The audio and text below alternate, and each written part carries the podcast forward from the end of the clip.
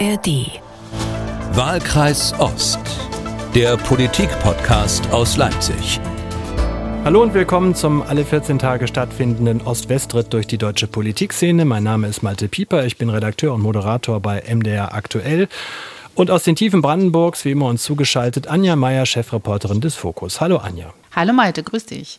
Anja, heute wollen wir uns mal mit den Outlaws beschäftigen, mit einer Partei, die noch vor gar nicht langer Zeit umworben wurde wie keine zweite, der ein eigenes Zeitalter vorausgesagt wurde, die inzwischen im Osten immer weniger Leute überhaupt noch mit der Kneifzange noch anfassen wollen. Da gibt es eine wirklich beeindruckende Zahl.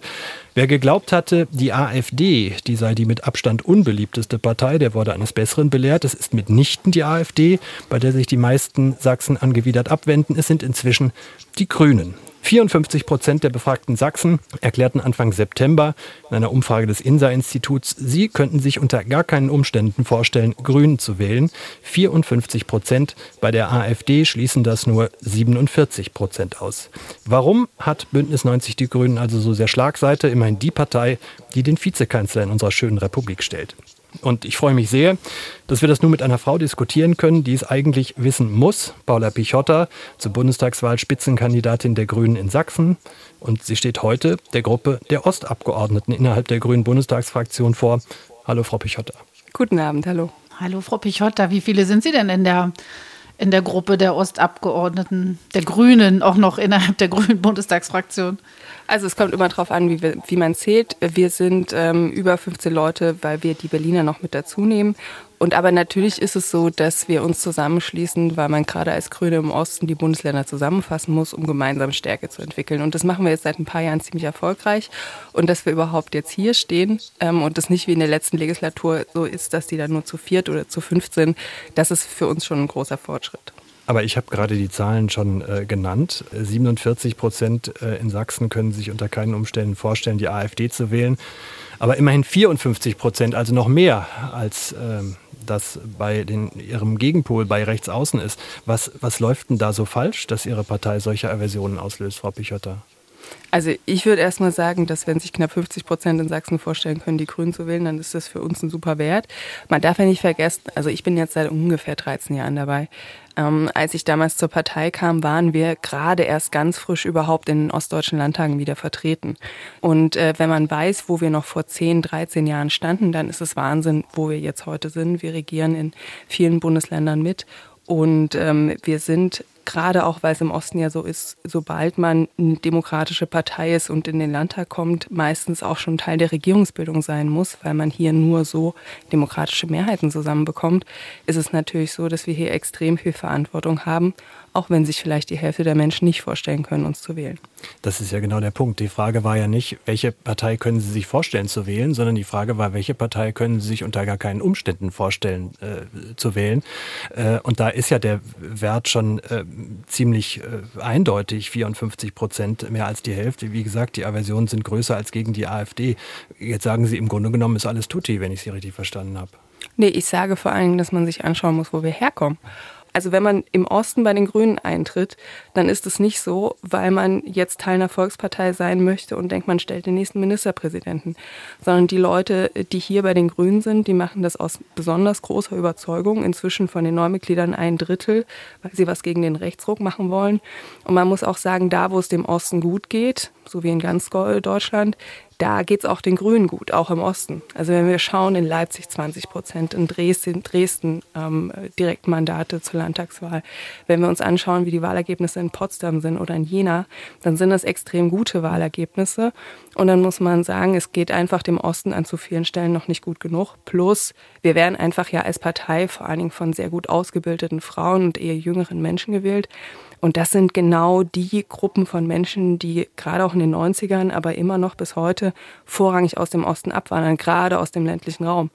Und in der Zusammenschau ist es aus meiner Sicht immer wieder krass, äh, dass wir überhaupt da stehen, wo wir stehen. Ist eigentlich ganz interessant, Ihnen zuzuhören, weil normalerweise äh, sind die Grünen immer äh, ganz demütig und sagen, ja, tut uns leid, wir wollen auch in der, wir wollen uns jetzt auch bessern in der Koalition. Äh, diese, äh, finde ich ja, äh, für Sie erfreuliche, äh, positive Sicht, finde ich schön. Aber also schauen wir uns das doch mal genauer an. Sie haben jetzt zum Beispiel nur von den Großstädten gesprochen. Mhm. Ja, also das ist schon auffällig. Also da wäre meine Frage jetzt, ist es, reicht es Ihnen sozusagen nur mit der städtischen Mittelschicht irgendwie Ihre Stimmen zu holen?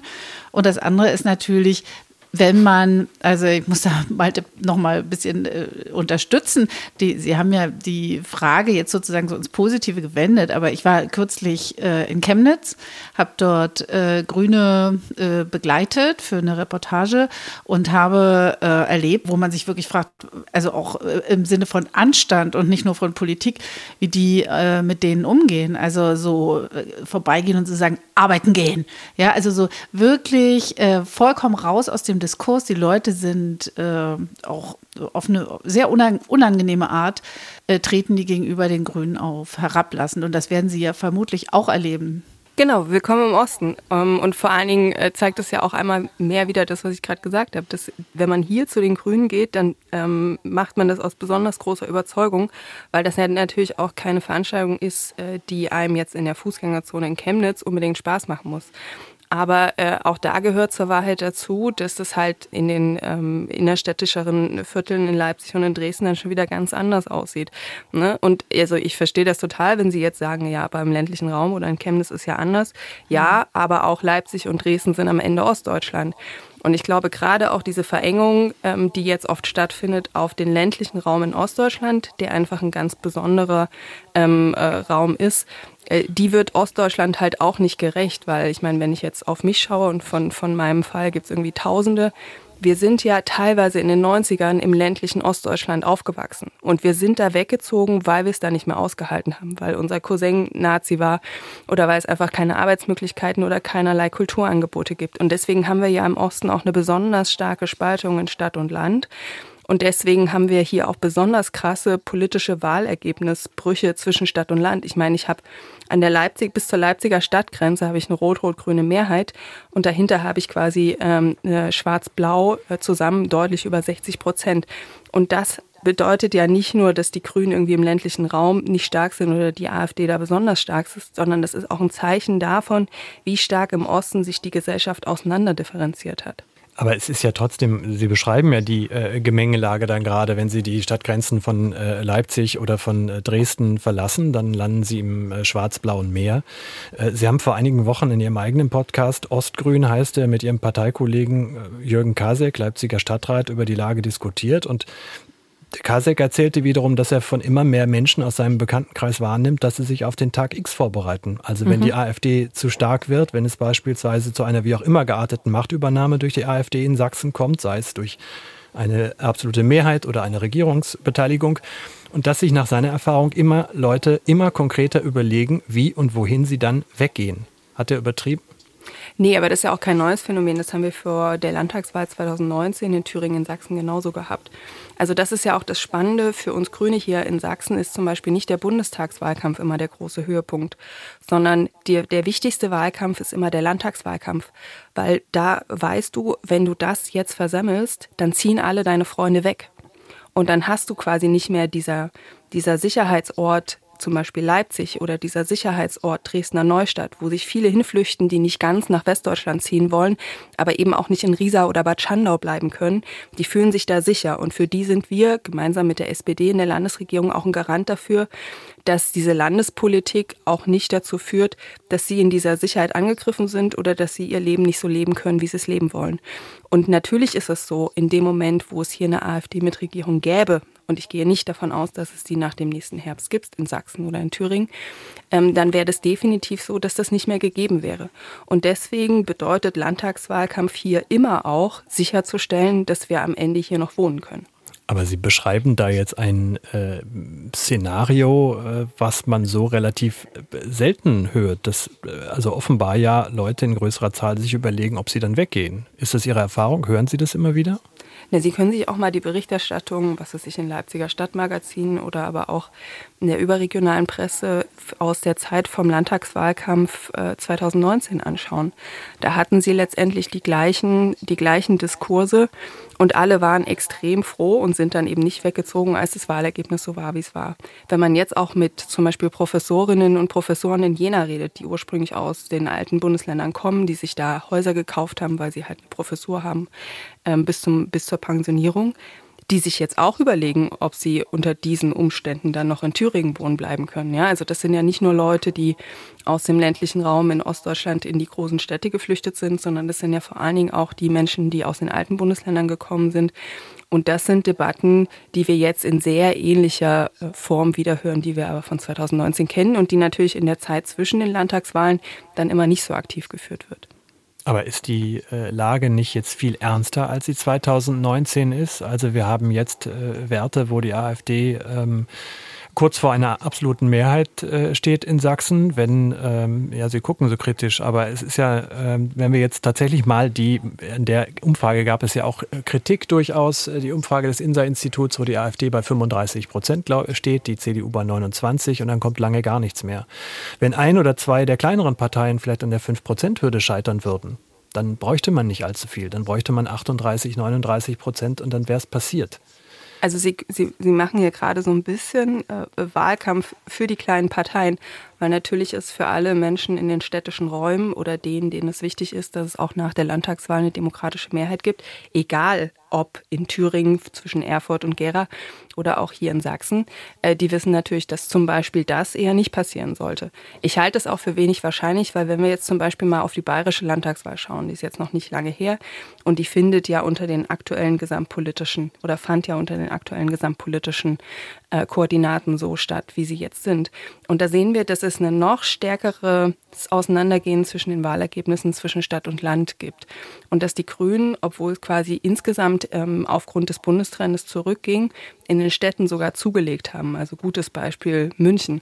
Und gerade auch die Absicherung über Direktmandate in den Städten und eben auch die zunehmende, zunehmend gute Wahlergebnisse und, und steigende Wahlergebnisse in den Städten sichern dann eben ab, dass man eben nicht unter fünf Prozent fällt. Und das gilt auch für Sachsen.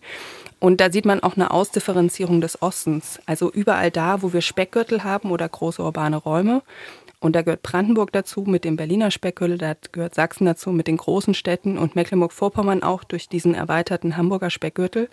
Äh, da sind wir relativ sicher. Da, wo es uns wirklich äh, schwerfällt und weiter auch schwerfallen wird, sind die zwei Bundesländer, wo es besonders wenig große Ballungsräume gibt, und das ist halt Sachsen-Anhalt und Thüringen. Aber wir nehmen ja dann eine Situation hin, offenbar, so wie ja, Sie genau. es beschreiben, äh, dass wir oder so verstehe ich Sie jetzt, äh, Sie geben also einfach den ländlichen Raum auf, indem Sie sagen, naja, äh, da haben wir nicht mehr viel zu gewinnen, dann kriegen wir halt, was weiß ich, in Getschenröder nur 0,8 Prozent, dann ist es halt so. Aber was das für eine Gesellschaft doch eigentlich bedeutet, wenn man sagt, naja, wir konzentrieren uns vor allen Dingen auf Städte und was drumherum passiert, naja, da ist halt nicht viel zu gewinnen, dann sollen die halt äh, ohne Messer und Gabel essen. Das ist doch äh, also wäre doch ein sehr erschreckendes Szenario, oder nicht? Ja, und das ist ja auch totaler Schwachsinn. Also das Spannende ist ja, dass... Sie sind ähm, so erfrischend direkt. Naja, ich meine, wir sind in Sachsen und es geht hier nächstes mhm. Jahr um super viel und deswegen finde ich es auch mhm. nicht sinnvoll, um den, um den heißen Brei rumzureden. Aber ich mhm. finde, man sollte halt auch nicht Sachen erzählen, die einfach nicht stimmen. Und es ist ja schon so, dass ähm, ich glaube, gerade keine Partei so viele Konferenzen zum ländlichen Raum veranstaltet ähm, wie die Grünen. Ähm, und wir ja auch gerade, wenn wir uns zum Beispiel anschauen, dass Ostdeutschland am stärksten von der zunehmenden Dürre in diesem Land betroffen ist, da auch durchaus sehr, sehr viele Punkte sehen, wo gerade auch im ländlichen Raum hier die Sensibilität für die Folgen der Klimakrise zum Beispiel steigt. Aber es ist auch nicht realistisch, wenn man weiß, dass man per se eher von Menschen mit Universitätsabschluss, eher von jüngeren Menschen und ähm, eher von Menschen, in städtischen Räumen äh, gewählt wird, dann ist die Wahlkampfstrategie natürlich nicht, ähm, jetzt den gesamten Wahlkampf ähm, ausschließlich in den Dörfern zu führen. Das ist auch nicht realistisch. Und da haben auch andere demokratische Parteien, gerade auch die CDU, aber zum Beispiel auch die äh, dann noch Reste der Linkspartei einfach eine Aufgabe. Das sind traditionell deren Regionen. Und wenn ich gerade wie in Ostsachsen da teilweise auch äh, Landstriche habe, wo ich einen extremen Männerüberhang habe und wo einfach sehr, sehr viele junge Frauen bis heute wegziehen, dann ist das von vornherein erstmal nicht ähm, das Gebiet, wo ich die höchsten grünen Wahlergebnisse zu erwarten habe. Und das ist dann auch einfach so. Und das ist, da haben unterschiedliche demokratische Parteien einfach auch unterschiedliche Aufgaben. Na gut, das ist jetzt die Wahlkampfstrategie, das kann ich ja soweit auch nachvollziehen. Aber was ist mit Ihrem Gesellschaftsbild, Frau Pichotta? Also müsste es nicht Stadt und Land Hand in Hand, wie es früher hieß, also dass es da äh, eine Verständigung gibt? Also äh, wer, wer kommt, oder anders gefragt, wer kommt denn zu diesen Konferenzen, von denen Sie gerade sprachen? Ne, ich kann mal andersrum erzählen. Es ist ja nicht so, als ob wir Grüne nichts im ländlichen Raum machen würden. Also wenn ich zum Beispiel im Landkreis Leipzig unterwegs bin. Da haben wir zum Beispiel am Ende vom Sommer haben wir Veranstaltungen zur, zu, zu den Wärmepumpen und zur Energieversorgung der Zukunft und so weiter gemacht. Und es ist super spannend. Da kommen vor allen Dingen ältere Menschen, Überraschung, ähm, ländlicher Raum in Ostdeutschland. Ähm, und das äh, geht da durchaus äh, gesittet zu. Aber da kommen zum Beispiel so Fragen wie, Frau Pichotter, kann es nicht auch sein?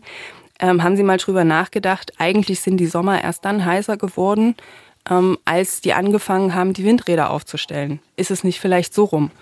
Ähm, oder es ist auch so, dass man da zum Beispiel gesagt bekommt, äh, man möchte jetzt nicht den Stromanbieter wechseln, auch wenn die Verbraucherzentrale das empfiehlt, weil da vielleicht bei einem anderen Anbieter die Preise niedriger sind, sondern man möchte, dass die Politik dafür sorgt, dass die Strompreise sinken, ohne dass man irgendwas machen muss ähm, dann sind es einfach ganz andere ähm, Diskussionen als äh, die, die wir im, im innerstädtischen Leipzig führen.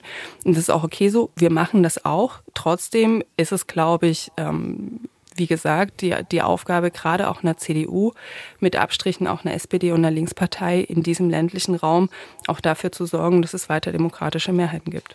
Ich habe die letzten äh, Tage im Münsterland verbracht, äh, wo wir über ländlichen Raum reden. Eine Gegend, die tiefschwarz ist. Ähm, die ist schwer, also da ist der Wahlzettel schwärzer als die Nacht. Gleichwohl sieht man da überall Windräder. Ihre Partei ist auch erstaunlich äh, stark. Die hat sogar da schon Bürgermeister äh, gestellt und äh, die Leute da, obwohl sie wirklich christlich konservativ sind bis zum Umfallen, äh, stellen sich die, Windsrä die Windräder dahin und haben auf allen Dächern, wenn es irgendwie geht und wer es bezahlen konnte, sich Solaranlagen darauf gelegt. Was läuft dann hier in Sachsen oder in, im ländlichen Raum Brandenburgs falsch, dass es da ganz anders ist, dass die Einschätzung eine völlig andere ist als beispielsweise da? Naja, das ist ja so ein bisschen die grundlegende Frage, was ist der Unterschied zwischen Ost- und Westdeutschland? Ähm, ich glaube, mhm. das hat gerade auch dieser Podcast ja schon ganz, ganz oft äh, grundlegend diskutiert. Aber gerade auch beim Ausbau erneuerbarer Energien ist es ja so, dass das zwischen den unterschiedlichen Ostbundesländern doch deutlich auseinandergeht. Also wenn wir uns anschauen, wie stark Mecklenburg-Vorpommern, Brandenburg und Sachsen-Anhalt insgesamt ausgebaut haben und die deswegen jetzt auch ganz andere industrielle Ansiedlungen bekommen als zum Beispiel Sachsen, was bei der Windkraft einfach enorm viel aufzuholen hat, dann sieht man einfach, dass es einen Unterschied macht, ob man die letzten zwei Jahrzehnte SPD oder CDU geführte Landesregierung hatte in der jeweiligen Region. Aber das ändert doch nichts an der Einstellung der Menschen. Also ob ich jetzt, wie Sie es gerade beschrieben haben, ob ich Angst habe, dass das Windrad äh, die Erderwärmung beschleunigt äh, oder ob ich das als Chance begreife. Ja, aber da würde ich sagen, dass ja die Realitäten und wo wir Gemeinden haben, gerade auch in Brandenburg, die an der Energiewende jetzt schon mitverdienen, wo wir auch Modelldörfer haben, die schon ähm, zu weiten Teilen sich energieautark aufgestellt haben, macht das natürlich auch was mit der Akzeptanz der Menschen. Und diese besonders große ähm, ähm, fehlende Aufgeschlossenheit gegenüber Windkraft in Sachsen hängt natürlich auch damit zusammen, dass hier die Landesregierung und äh, vor allen Dingen auch die CDU hier jahrelang eben nicht dafür geworben haben. Und ich würde sagen, das ist jetzt zu einem Wettbewerbsnachteil geworden, weil man jetzt eben gar nicht die Mengen erneuerbarer Energien anbieten kann, die viele Investoren jetzt suchen, wenn sie neue Investitionsentscheidungen für große industrielle Ansiedlungen treffen. Aber diesen Widerstand gibt es auch in Thüringen und da regiert meines Wissens eine Koalition aus Linkspartei, SPD und Bündnis 90 Die Grünen. Thüringen hat aber ja auch, also ich bin ja in Thüringen aufgewachsen, ähm, deswegen kann ich mich da noch sehr, sehr gut daran erinnern. Äh, Thüringen war auch ähm, zwei Jahrzehnte lang sehr stark CDU geprägt. Das ist ja vielleicht mit eine der traurigsten äh, Geschichten äh, in, in Ostdeutschland bezüglich seiner Demokratiegeschichte seit 1990, dass in Thüringen die CDU da so besonders stark erodiert ist. Ähm, und äh, diese Situation, dass man also eine extrem starke Linkspartei hat, die einen Ministerpräsidenten stellt, die ist ja auch erst in den letzten zehn Jahren eingetreten und jetzt eventuell auch schon wieder vorbei. Und diese grundlegenden Weichenstellungen bezüglich Erneuerbaren, die wurden noch zu rot-grünen ähm, Regierungszeiten auf Bundesebene getroffen. Und da war ein Bodo Ramelow in Thüringen noch nicht Ministerpräsident. Anja, du wohnst ja nun im tiefroten Brandenburg, mhm. wo es noch nie eine andere Regierungsleitung gegeben ja. hat als von der Sozialdemokratischen Partei seit der Wende. Was ja. denkst du, wenn du das hörst? Naja, das, äh, ich, ich kann das in gewisser Weise nachvollziehen, was Frau Pechhotter sagt. Ich, hab, ähm, ich war diesen Sommer, also beruflich, äh, mit Cem Özdemir in einem dieser energieautarken Dörfer. Und da hat man plötzlich das Gefühl, man taucht quasi in, äh, äh, es gibt keine Täler in Brandenburg, aber in ein Tal der Glückseligen ein. Weil, und der ganze Streit bleibt draußen. Zugegeben, das sind kleine Einheiten. Ja, da geht es hier nicht um große Städte, da geht es wirklich um äh, äh, quasi, das wird mal durch, durch, durchprobiert. Ähm, da leben dann, was weiß ich, drei, vier, 500 Menschen.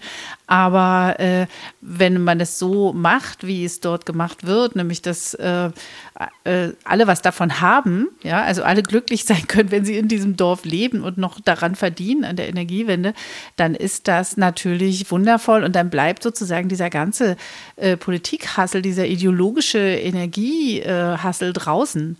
Und das fand ich äh, eine sehr interessante Geschichte. Ich hatte jetzt nicht den Eindruck, also der war ein Landrat, der war, glaube ich, von der CDU dabei. Und also das hatte nichts Parteipolitisches oder so. Und die wirken jetzt auch nicht wahnsinnig erweckt. Es war einfach äh, normale äh, Energiepolitik, wie wir sie uns eigentlich wünschen, die aber in Deutschland immer so gegen, also gegen Widerstände durchgekämpft werden muss. Aber warum? Weil es eben am Vertrauen mangelt, ja, in die, in das politische Handeln und das politische Personal.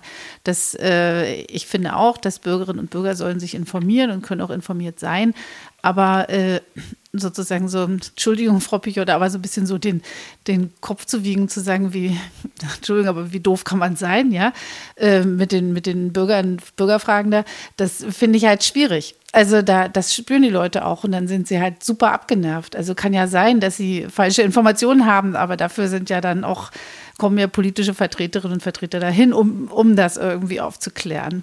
Ja, aber das ist ja jetzt schon wieder eine Unterstellung, dass da irgendjemand gesagt hätte, wie blöd kann man sein. Genau das ist ja nicht passiert, sondern ähm, zum Beispiel dieser ältere Herr kam dann hinterher zu uns und wollte genau dazu noch mal eine Veranstaltung machen. Also warum ist es quasi nicht so rum, dass das, Windgrad, dass das Windrad dazu führt, ähm, weil das Wind mhm. aus der Umgebung rausnimmt, äh, dass dadurch der Sommer heißer wird. Mhm. Und das finde ich schon spannend. Also gerade auch, wir wissen ja auch aus den ganzen vergangenen Wahlen, Wahlen in Ostdeutschland, dass gerade auch so Menschen über 60, über 70 dann eher nochmal, also da die Werte für demokratische Parteien nochmal höher sind als beispielsweise gerade unter Männern in der Alterskohorte 40 bis 55 beziehungsweise 60.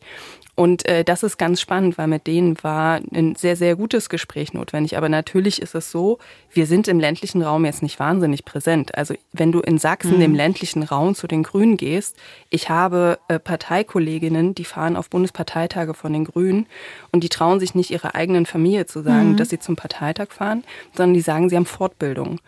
Und äh, du musst einfach damit rechnen, wenn du dich zu stark exponierst. Es gibt ja zum Beispiel auch Jakob Springfeld, der in Zwickau ähm, Fridays for Future gegründet hat, eine Ortsgruppe. Dann hast du sofort Hundekot im Briefkasten oder dir wird aufgelauert. Also Leute, mhm. die sich für grüne Politik im ländlichen Raum mhm. engagieren, die erlebe ich so, dass sie entweder extrem abgebrüht sind und äh, besonders beeindruckende Persönlichkeiten sind oder sie ziehen halt über kurz oder lang weg, gerade wenn sie jüngere Menschen sind.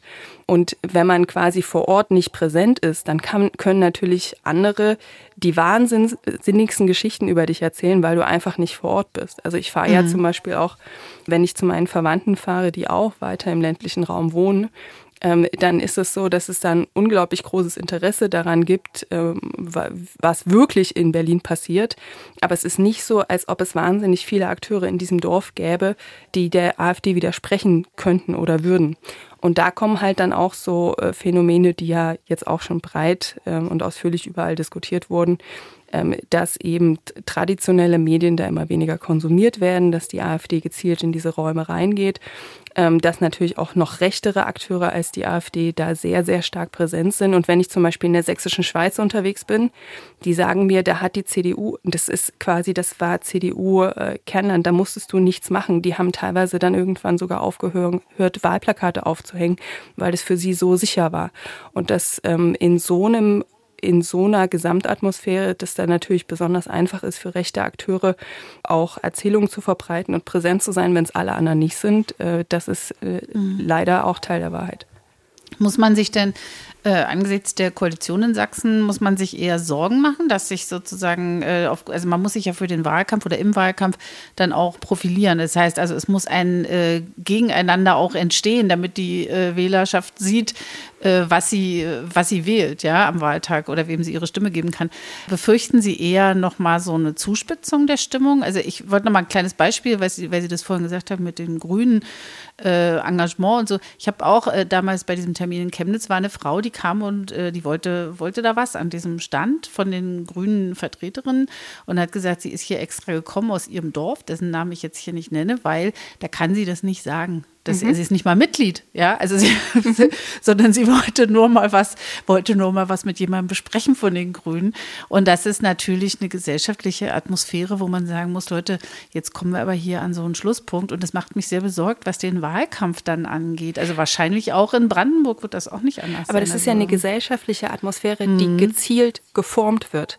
Also es ist ja so, sobald du da den Mund aufmachst, sobald du dich ein bisschen anders engagierst, und das ist in Bautzen wie in Zwickau, wird sehr viel dafür getan, damit du möglichst schnell damit aufhörst und damit du möglichst schnell wegziehst. Und da quasi, also die Zahl der Menschen, die sich auch in den, in den ländlichen Regionen in Sachsen, die nicht AfD wählen, die sich aber einfach in der aktuellen äh, Stimmung und diese aktuelle Stimmung, damit meine ich die letzten sechs, sieben Jahre, nicht trauen, da den Mund aufzumachen. Also Christian Bangel sagt ja auch zu Recht immer wieder, wir müssen diesen Leuten auch in den Dörfern Ostdeutschlands das Gefühl geben, dass sie weiter Teil der Mehrheit sind und dass sie auch da den Mund aufmachen können und dass sie sicher sind. Ähm, und das ist aber das, äh, was, was glaube ich, eine der ganz großen Fehlstellen ist, die wir auch in den, in den letzten Landtagswahlkampfauseinandersetzungen 2019 noch nicht aufgebrochen bekommen haben. Dann hören wir doch einfach mal den sächsischen Ministerpräsidenten und äh, CDU-Vorsitzenden, der seine Haltung zu den Grünen ungefähr gerne mal so formuliert. Ich kann diese Leute vielleicht nicht sonderlich leiden und ich mag ihre Lebensart nicht, aber ich begegne ihm als Mensch. Ich respektiere, dass diese Leute gewählt worden sind und dann machen wir das. Man konnte mal in einer Beschreibung lesen, äh, wie Michael Kretschmer seinen Wahlkampf plant von einem Kollegen aus Dresden, der ungefähr so geht, immer drauf auf die Grünen, weil die halten das aus und deren Anhänger halten das auch aus. Äh, und die Sozen, äh, die fassen wir mit Samtanschuhen an, weil sonst wissen wir nicht, was dabei rauskommt, dass ob am Ende noch irgendwas überbleibt. Ähm, halten Sie das aus?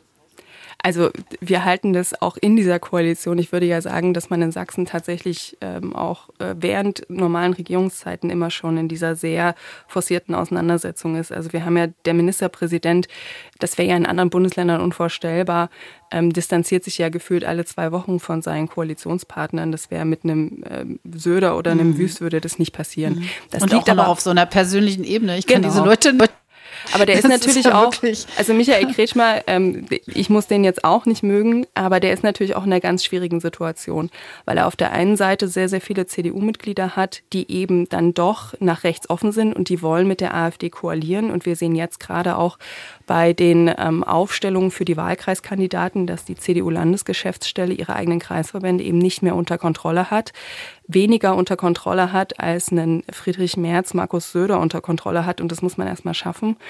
Und ähm, denen muss er auf der einen Seite gerecht werden, um diese CDU Sachsen irgendwie zusammenzuhalten. Und das ist in Thüringen ähnlich.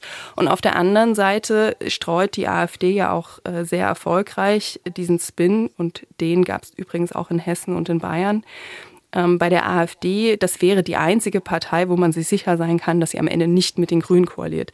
Was natürlich richtig ist, weil am Ende niemand mit der AfD koaliert. Ähm, aber da kommt die Union natürlich schon unter Zugzwang und da kann man zum Beispiel auch nach Brandenburg schauen. Also auch da versuchen die CDU-Kollegen sich ja jetzt sehr stark von den Grünen abzugrenzen, um eben diesem AfD-Narrativ nicht weiter Feuer zu geben. Aber ähm, ich sag mal so, wenn man am Ende dann doch wieder miteinander koalieren muss, dann ähm, führt das gegebenenfalls zu noch mehr Vertrauensverlust in der Bevölkerung, wenn man davor die ganze Zeit so getan hat, als ob die Grünen das Schlimmste auf der Welt sind. Und dann regiert man trotzdem wieder mit ihnen zusammen. Und ich würde auch sagen, beim Grünen-Bashing ist es so, das kann die Union machen, weil sich unter Druck fühlt. Aber auch das zahlt am Ende nur beim Original ein, wie so viele Sachen. Und also meine These wäre, dass das am Ende auch nur der AfD hilft. Und auch wenn Sarah Wagenknecht das jetzt macht, hilft es am Ende wahrscheinlich auch nur der AfD. Und wenn man sich die Landtagswahlergebnisse in Hessen und Bayern so anschaut, da scheint es auch eher diesen Parteien genützt zu haben, als dass es die Grünen wirklich sehr deutlich nach unten gedrückt hätte. Weil, also da, da kann man ja auch als Grüne von überrascht sein so, so schlecht wie die äh, Wahrnehmung der Ampel-Bundesregierung gerade ist, wir stehen weiterhin ähm, ungefähr bei dem Ergebnis, was wir zur Bundestagswahl hatten. Ähm, und das tun die Koalitionspartner nicht. Und das ist schon auch, glaube ich, ein Teil dadurch bedingt, dass dadurch, dass sich alle an den Grünen abarbeiten, sind wir halt die ganze Zeit auch Thema. Und das ist zum Beispiel eine SPD nicht und das ist potenziell für eine SPD dann auch ein Problem. Aber ich frage mich, habe mich manches Mal gefragt, wenn ich den hiesigen Ministerpräsidenten äh, gelesen habe, gehört habe, wie er sich an Ihnen, an der Koalition, an der Ampelregierung, mit welchen Worten, auf welcher persönlichen Ebene abarbeitet, wie Sie sich oder wie vor allen Dingen Ihre Kollegen sich morgens eigentlich noch im Spiegel angucken können, wenn Sie in diese Landesregierung gehen. Ich habe mich immer gefragt, warum gehen die nicht einfach raus? Ich kann das Ihnen das erklären, weil wir hier wohnen und weil wir wissen, dass wenn wir aus dieser Regierung rausgehen, dann haben wir entweder auch in Sachsen eine Minderheitsregierung und wir sehen das einfach sehr gut in Thüringen. Man hält auf Dauer eine Minderheitsregierung nicht durch, wenn man jedes Mal jede denkbare Option mitdenken muss, wie die AfD zu einer Gestaltungsmehrheit kommen könnte. Das macht alle demokratischen Akteure auf Dauer mürbe. Und wir wohnen einfach hier und wir wissen einfach, dass solange wir in dieser Regierung sind, gibt es hier eine demokratische Mehrheit in diesem Landtag. Und das macht für uns als Menschen, die wir hier wohnen, und da rede ich jetzt eben ähm, für alle Menschen, denen äh, das wichtig ist, dass dieses, auch dieser Freistaat, und das gilt ja auch für viele andere Bundesländer im Osten, demokratisch regiert wird, das ist für uns eben die beste Lösung angesichts einer Situation, wo es nicht viele gute Lösungen gibt. Äh, Anja, ich, habe gleich eine Frage an dich. Ich würde aber gerne nochmal einen äh, Ton einspielen, und zwar von Ulrich Siegmund, dem Fraktionsvorsitzenden der AfD in Sachsen-Anhalt. Mit dem haben wir im Mai in diesem Podcast gesprochen. Sehr interessantes Gespräch, wo man viel zur Strategie der AfD lernen kann. Wir alle unsere Gespräche werbefrei in der App der ARD Audiothek. Und Ulrich Siegmund beschrieb jetzt nun also die CDU wie folgt. Die CDU macht in meinen Augen eine absolute Showpolitik. Sie setzt Prozesse in Gange, setzt sie politisch um, um dann wenige Jahre später genau das Gegenteil zu fordern und das Gegenteil zu behaupten. Das finde ich als Mensch auch und als Bürger dieses Landes absolut unehrlich.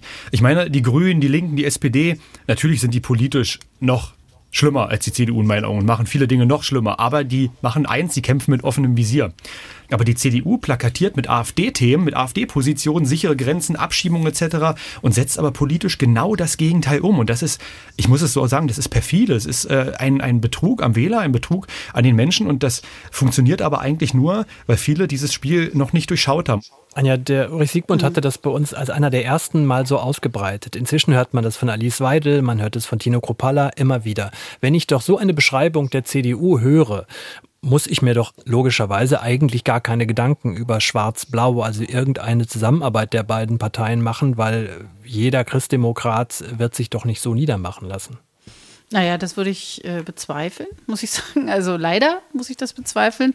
Äh, also man merkt ja schon äh, in den, die, vor allem in den CDU-Landesverbänden, hier in, in, der Bundeszentrale ist das nicht so, aber in den Landesverbänden erstens, dass es äh, immer wieder gemeinsame Abstimmungen gibt und dass es ähm, auch so ein, also offensichtlich ganz gute oder sagen wir mal gar nicht so schlechte Kontakte untereinander gibt. Und zweitens ist es so, dass die Bundeszentrale hier in Berlin, das Konrad-Adenauer-Haus, offensichtlich verstanden hat oder lernen musste, dass sie mehr und mehr die Kontrolle oder den Einfluss, sagen wir mal, äh, die sind schon und nicht zu Unrecht eigenständig, die Landesverbände, aber dass der Einfluss der Zentrale auf die Landesverbände schwindet, immer mehr. Und zwar mit jeder Abstimmung in jedem Kreistag, in jeder Gemeinde. Das wird immer weniger und äh, das wurde ja auch schon einmal sehr, aus, sehr nachdrücklich äh, vorgetanzt, nämlich als Annegret Kamm-Karrenbauer nach Erfurt aufbrach und dort ihr quasi die Tür vor der Nase zugedrückt gemacht wurde. Also ich habe das jetzt auch, äh, als ich gerade Frau Pichotta zugehört habe, irgendwie wieder mal so gespürt, ja, dieses, weil sie sagten, weil wir hier wohnen und weil es irgendwie gefährlich ist und weil die CDU in Teilen sehr offen ist Richtung AfD. Da kann man ja nur sagen, die AfD würde sich auch freuen und würde auch etwas anderes tun, als sie jetzt vor der Wahl behauptet. Sie würde nämlich sehr gerne mit der CDU äh, gemeinsame Sachen machen und sich dadurch sozusagen auch einen äh, quasi ein, ein Volkspartei-Label anheften. Ich hoffe, dass die CDU standhaft bleibt. Also ich würde da nochmal anschließen. Also der Spitzenkandidat der AfD zur Europawahl hat ja auch ganz offen im Interview gesagt, sein Ziel ist die Zerstörung der CDU, weil man in allen anderen europäischen Ländern gesehen hat, dass es das brauchte, die Zerstörung der großen konservativen Volkspartei, bevor eine rechtspopulistische Partei richtig stark werden konnte. Das ist das eine. Und das andere ist, dass natürlich auch äh, seit dem Mord an Walter Lübcke ähm, die, also ein Großteil der CDUler einfach wissen, dass auch sie gefährdet sind. Das ist ja viele hier in Sachsen unter der mhm. CDU haben auch den Trugschluss, dass wenn eine AfD mitregieren würde, die sagen dir ja auch ganz offen, ähm, Teile von denen, na dann lass sie halt mal mitregieren und dann nutzt sich das schon ab. Die fühlen sich nicht bedroht, was übrigens ein großer Unterschied ist zu Grünen und SPD-Lern und Linksparteileuten. Die fühlen sich extrem bedroht und die reden darüber, ob sie dann eingesperrt werden oder wie schnell sie das Land verlassen müssen. Das machen CDUler nicht nicht, obwohl die schlaueren CDUler aus meiner Sicht schon begriffen haben seit Walter Lübcke, dass es am Ende auch gegen sie geht. Und ähm, das, was ich aber erlebe, ist äh, tatsächlich, dass die CDU sich überhaupt nicht mehr traut, intern durchsetzungsfähig zu sein zwischen den Ebenen. Also die Bundesebene hat aufgegeben, die Landesverbände zu führen und äh, die Landesgeschäftsstellen der CDU haben aufgegeben, zu versuchen, die Kreisverbände tatsächlich ähm, in, in Sachen Brandmauer auf Linie zu bringen. Und äh, da hört man ja gerade auf den untersten Ebenen, also kommunal hört man einfach von vielen CDU-Lern, warum müssen wir denn diese schrecklichen äh, gemeinsamen Kompromisse mit der SPD und der Linkspartei und den Grünen machen? Wir hätten doch hier für unsere ähm, sehr konservative oder rechte Flüchtlingspolitik und unsere sehr konservative Bildungspolitik, wir hätten doch die Mehrheiten. Also da ist es bei diesen CDU-Lern eher ein Leiden daran, dass sie das nicht umsetzen können, von dem sie denken, dass sie dafür eine Mehrheit haben, aber die dann völlig verkennen, äh, dass es am Ende eigentlich um ihre Zerstörung geht. Und ich meine, ähm, Sven Eppinger, ähm, der war vor, vor einem Jahr auch schon mal im ZDF, da hat der Friedrich Merz mit dem Schicksal von Marie Antoinette gedroht, wenn er weiter auf der Brandmauer besteht. Da fielen so Sätze wie Mauern fallen immer. Und wer, ist Sven Eppinger? Sven Eppinger ist jetzt ähm, ist ein Hautarztkollege von mir, aber wird jetzt ähm, als Landtagskandidat für die CDU Sachsen in Radebeul antreten. Ähm, der war bislang ähm, vor allen Dingen in der Heimatunion in der CDU Sachsen engagiert ähm, und kommt aus dem Kreisverband Meißen. Und dass solche Leute jetzt äh, mehrheitsfähig sind in der CDU Sachsen, die, wie gesagt, sich nicht von der AfD bedroht fühlen, ähm, die diese Interviews zum Beispiel von dem AfD-Spitzenkandidaten einfach nicht wahrnehmen oder nicht ernst nehmen, die sind einfach eine relevant große Gruppe in den ostdeutschen CDU-Landesverbänden. Und das wissen auch die teilweise sehr sehr netten und äh, sehr problembewussten, ähm, gerade auch Fraktionsvorsitzenden der CDU in den ostdeutschen Bundesländern. Man konnte es zumindest, äh, was den hiesigen Ministerpräsidenten und CDU-Vorsitzenden äh, angeht, da gibt es ja auch mal die Frage, sollte, kippt er vielleicht, kippt seine ganze Partei. Der hat äh, vor ein paar Wochen, als er bei einer Regionalkonferenz seiner Partei in Riesa genau darauf angesprochen äh, wurde, sollten wir nicht vielleicht eine Minderheitsregierung machen, kann man da nicht mal was probieren und so weiter und so fort eine längere Antwort gegeben, die an Deutlichkeit eigentlich nicht zu äh, überbieten war. Hören wir nur mal einen kurzen Ausschnitt. Das sind Leute, die sehen nur sich, die verachten diese grundlegenden Dinge, die ein bürgerlicher, anständiger Mensch macht, nämlich Respekt, Haltung, freiheitliche Gedanken, Meinungsfreiheit. Das ist nicht bürgerlich. Und wenn, wenn der, wer das immer noch nicht verstanden hat, der schaut sich an, wie oft dieser Neonazi Höcke hier auftritt in Sachsen. Und ich sage nochmal, wenn wer solche Leute einlädt und mit ihnen reden will, oder Kalbitz und hier äh, Veranstaltungen, Spaßveranstaltungen macht, der zeigt doch, wessen Geisteskind er ist. Diese Leute sind eine Gefahr für die Demokratie und für dieses Land. Und deswegen müssen wir alles, wirklich alles tun, was im demokratischen machbar ist, damit diese nie in die Verantwortung kommen. Je stärker die CDU wird, je geringer ist die Wahrscheinlichkeit, dass die Grünen mitregieren. Aber eins ist von vornherein ausgeschlossen, dass es irgendetwas mit der AfD gibt, solange ich hier noch was zu sagen habe. Genau, und das ist der Punkt. Die Frage ist, was ist, wenn Kretschmer fällt? Also man ihm persönlich kann man das alles ähm, sehr gut abnehmen, auch wenn man ähm, wirklich als Grüne äh, sehr, sehr viele inhaltliche Dis äh, Dissense äh, mit Michael Kretschmer hat. Aber A, ähm, das ist wie in allen ostdeutschen Bundesländern, es hängt extrem an den Persönlichkeiten, an einem Haseloff, an einem Kretschmer. Und B, man sieht ja hier auch an diesem O-Ton, was für ein Drahtseilakt der hier liefern muss. Ja, also der muss eben ähm, die Teile seiner äh, CDU ähm, halbwegs im Boot halten, äh, die ähm, die Grünen schlimmer finden als die AfD. Und deswegen muss man auch, wenn man gerade über die AfD redet, das mit den Grünen nochmal einfügen. Und auf der anderen Seite aber dieser Versuch, sich dann doch eben ganz klar von Rechtsextremen abzugrenzen, ähm, und da aber vor allen Dingen auch auf so bürgerliche Werte anzugehen und eben nicht zu sagen, die wollen die Demokratie zerstören oder ähnliches. Biegen wir auf die Zielgerade, Anja. Ähm, was wäre los, wenn in einem der drei Bundesländer, die wählen, Brandenburg, Thüringen oder gar Sachsen, worüber wir sehr lange geredet haben, die CDU auf die Idee kommt, eine schwarz-blaue Koalition zu machen oder sich von der AfD tolerieren zu lassen? Was würde dann passieren in Berlin? Dann gäbe es eine Riesenkrise innerhalb der Bundesregierung. Partei. Es gäbe auch eine Riesenkrise. Es würde etwas aufbrechen, was ja immer schön zugedeckt wird. Die, der, äh, also quasi der Riss zwischen Ost und West, zwischen den Ost- und Westlandesverbänden. Also auch die, ich glaube, also ich möchte jetzt das kann man nicht verallgemeinern, aber es gibt schon manchmal so ein, also wenn man mal jemanden fragt aus so einem West-CDU-Landesverband, der dann immer sagt, naja, also die sind und ja, das sind ganz tolle Leute und was die alles erlebt haben und was die alles hinlegen mussten und so. Also dieses die und wir, ne, das, äh, äh das wird dann ganz offensichtlich.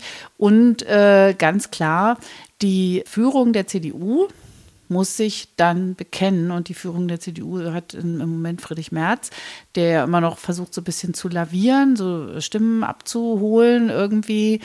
Und das weiß ich nicht, ob er das übersteht. Das könnte zu einem richtigen Machtkampf innerhalb der CDU werden. Ich glaube, dass in dem Fall der jeweilige Landesverband der CDU aus der Bundes-CDU ausgeschlossen würde ähm, weil man einfach ähm, alles vermeiden muss, auch gerade international, was den Anschein erweckt, dass hier die große konservative Partei mit Nazis wieder regiert. Mhm. Weil ja, wir haben das in anderen europäischen Ländern erlebt, aber der internationale Aufschrei, wenn in Deutschland Nazis wieder regieren würden, und es würde nicht besonders diffizil oder differenziert diskutiert werden international, dieser Reputationsverlust mhm. für Deutschland wäre auch einfach riesig und das Bundesland hätte brachial schlechtere äh, Chancen auf äh, Wirtschaftswachstum etc. Wir sehen das ja heute schon, da wo die AfD stark ist, ist äh, die Wirtschaftskraft niedrig. Und ähm, wir würden vor allen Dingen auch einen, Max, ähm, einen sehr starken Wegzug von Menschen erleben aus dieser Region. Das ist die Frage, ob das, ich weiß gar nicht, ob das satzungsgemäß äh, so schnell einfach so passieren kann, ja, dass, dass so ein Landesverband entfernt wird. So, wir wissen alle, wie, wie schwierig es ist, allein schon einzelne Parteimitglieder äh, zu entfernen. Also bin ich nicht so sicher. Also ich, ich höre, was Sie sagen, das wäre, klingt vernünftig, aber ob das alles so geht, weiß ich gar nicht. Müsste man mal in die Satzung der CDU schauen. Wir legen es auf jeden Fall auf Wiedervorlage, denn spätestens nach dem 1. September 2024 werden wir schlauer sein. Und wir legen auch auf Wiedervorlage vermutlich die vielen Mails, die wir jetzt bekommen werden, die bitte an wahlkreis-ost.mdr.de gehen, wahlkreis-ost.mdr.de. Frau Pichotta, ich hatte mir eigentlich das Wort Verbotspartei noch aufgeschrieben. Da Verdammt, sind Sie jetzt, schade, da dass Sie wir jetzt nicht mehr dazu gekommen da sind. Da sind Sie jetzt umhin gekommen. Aber das war äh, ein ziemlich dickes Brett. Das machen wir beim nächsten Mal. Warum denn eigentlich die Grünen immer so wahrgenommen werden, wie sie dann eigentlich wahrgenommen werden und was da gehörig schiefgelaufen ist. Dass es so weit gekommen ist. Aber erstmal herzlichen Dank an Paula Pichotta, die Sprecherin der Ostgrünen in der Grünen Bundestagsfraktion, Wahlkreis Leipzig 2. Anja, auch an dich herzlichen Dank, äh, Chefkorrespondentin des Fokus. Wir hören uns in 14 Tagen wieder bei Wahlkreis Ost und den Podcast finden Sie in der ARD Audiothek. Bis dahin. Tschüss. Wahlkreis Ost der Politik-Podcast aus Leipzig.